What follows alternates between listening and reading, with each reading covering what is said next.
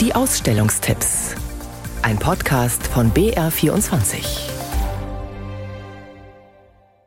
Es sind zwar mehr Künstlerinnen, die studieren, aber dann in einem späteren Stadium der Karriere sind Männer in der Überzahl. Und da muss man dann sehr genau gucken, dass man auch Frauen in die Ausstellungen reinbekommt.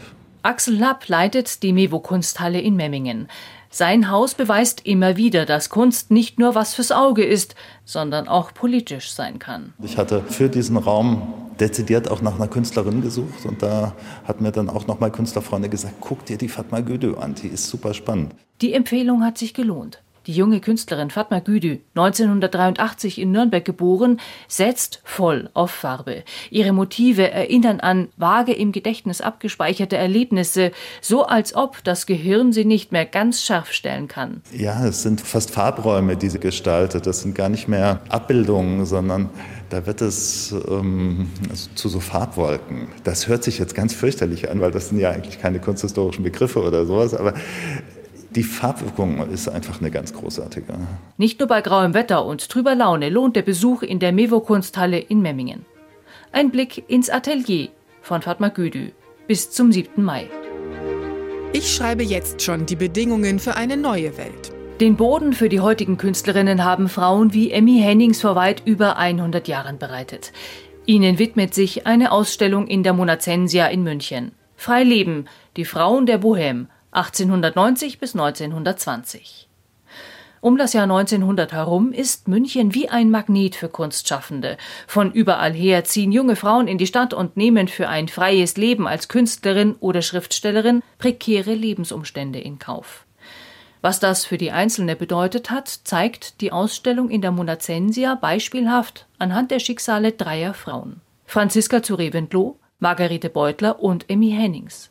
Kuratorin Laura Mokros. Uns war es wichtig, dass wir die Frauen selber sprechen lassen, also dass wir ihre Sicht auf die Bohème darstellen. Es gibt keine Zitate über sie an den Wänden, sondern wirklich immer nur ihre Aussagen. Von den meisten damals aktiven Frauen ist nicht mehr viel überliefert.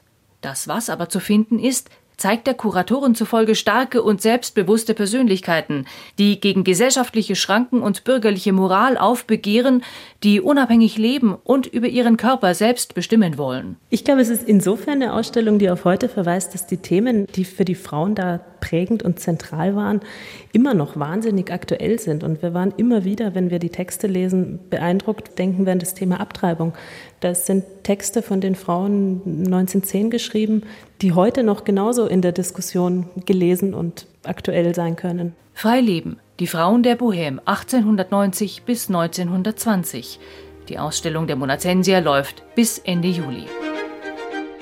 An die Zeit nach 1920 knüpft die Ausstellung im Frauenmuseum Hetisau an. In dem Foto- und Tonprojekt von Nurit Wagner Strauß namens Zwischen den Welten stehen Frauen im Mittelpunkt, die zwischen 1915 und 1935 geboren wurden. In großformatigen Bildern zeigt die Fotografin nicht nur die Persönlichkeiten und Gesichter, in die sich das Leben eingezeichnet hat.